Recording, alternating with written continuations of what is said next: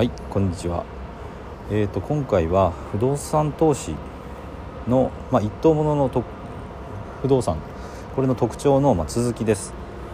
で収支が、まあ、安定しやすいっていうことなんで、まあ、そこについてですね、えー、ともう少し詳しくお話をしたいと思います。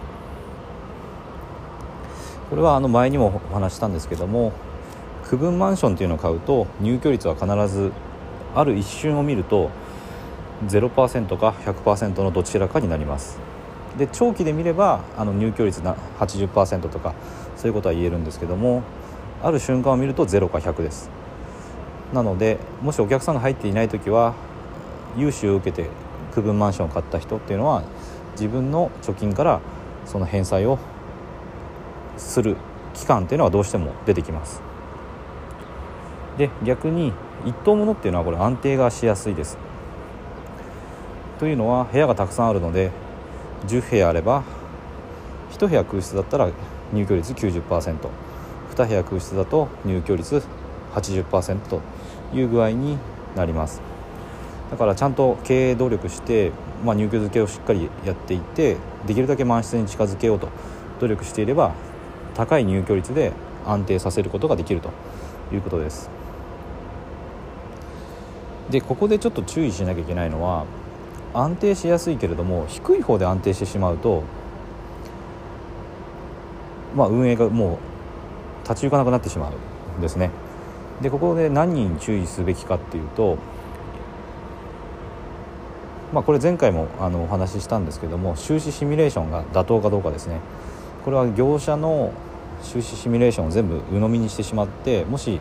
高い想定家賃だった場合にはその家賃で募集していてもまあ、誰も入居してくれないなんてことになってしまいますそうすると、まあ、入居率ゼロになっちゃいますよねで、まあ、それを避けるためにじゃあ今度家賃下げましたっていうとそのシミュレーションで想定されてた家賃の、まあ、例えば80%とかに下げてしまうとお客さんが入ったとしてもそのシミュレーションから見たら入居率80%の状態と同じにしかならないんですよね。でそこから今度あの満室ですでにシミュレーションの80%ですからそこから空室が出てくるとさらにあの家賃収入が下がるということが起こるのでここをまず一つ注意しなきゃいけないです。であともう一つありましてこれはあの特定の施設からの需要に頼っていないかっていうことですで例えば地方なんかに行くと大学がのキャンパスが地方にあってその周辺にこうアパートがあるっていうことがあります。でその場合にはそこに、まあ、その大学の学生さんが住んでるんですけど大学ってずっと未来永劫そこに存在するっていう保証はないんですよね、まあ、移転してしまったりあと少子化の影響で大学がなくなってしまったりっていうこともあるので特定の施設に頼って需要を頼っているともしそれがなくなった場合にはもう経営が成り立たなくなりなってしまいます。それからあと企業ですね。企業も結構地方に工場を建てたりしてでその周辺でその企業の、まあ、従業員の方の需要で成り立っているような町とかって結構あったりするんですけどこれもやっぱ特定の企業だけに頼った地域になってしまうともしその会社が潰れたとか工場を閉鎖するなんてことになった時に賃貸の需要も一気になくなってしまってもう続けられなくなってしまいますよね。だからそういう地域での賃貸経営っていうのは避けた方がいいと私は考えています。だからなるべく学校とか企業とか、まあ、複数あっていろんな人たちで成り立ってるような街そういうところを、あのしっかり調べて、えー、購入していくっていうのが安定した不動産の経営には大事なことだと考えてます。で、まあ、安定しやすいのでちゃんといい条件で一等物の不動産を買うことができれば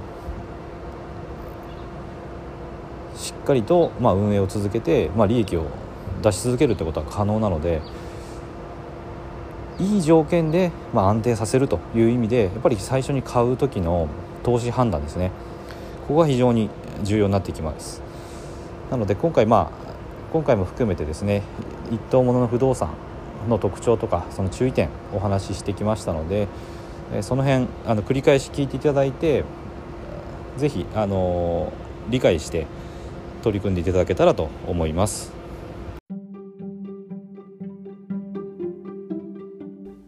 最後まで聞いていただいてありがとうございます。チャンネルの説明ページにブログと公式 LINE アットの案内があります。私自身が経済的自由を目指して取り組んでいる不動産投資と FX で得た経験から収益を向上させるための情報を配信しています不動産や FX を始めてみたい方や興味はあるけどやり方がわからないリスクが怖いという方は是非フォローしていただけたら嬉しいです。また無料で使えて利益を出せる FX 自動売買ツールを紹介していますので是非公式 LINE アットにも登録していただけたらと思います。ではまた次の放送でお会いしましょう。